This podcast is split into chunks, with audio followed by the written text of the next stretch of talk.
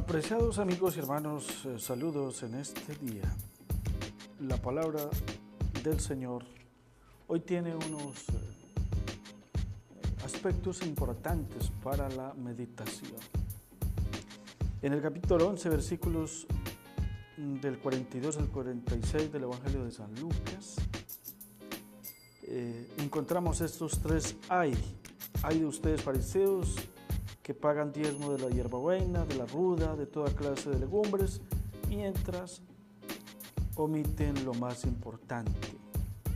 Hay de ustedes, fariseos, que les encantan los primeros puestos en las sinagogas y que la gente les haga reverencia por las calles. Hay de ustedes también como que son como tumbas sin señal que la gente pisa sin saberlo.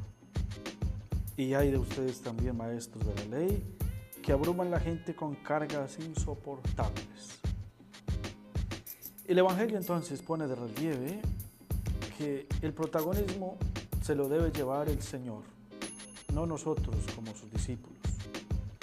El Señor es el que debe reinar en nuestro corazón, el que debe ser eh, nuestro Señor. Que todo lo que hagamos sea para su gloria, su santo nombre.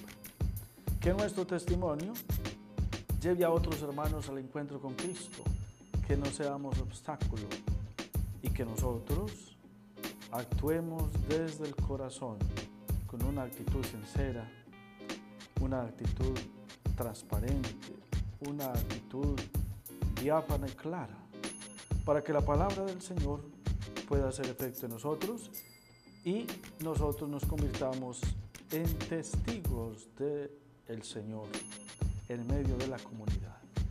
Que el Señor nos bendiga y nos acompañe en todas las actividades de este día, en el nombre del Padre, del Hijo y del Espíritu Santo. Amén.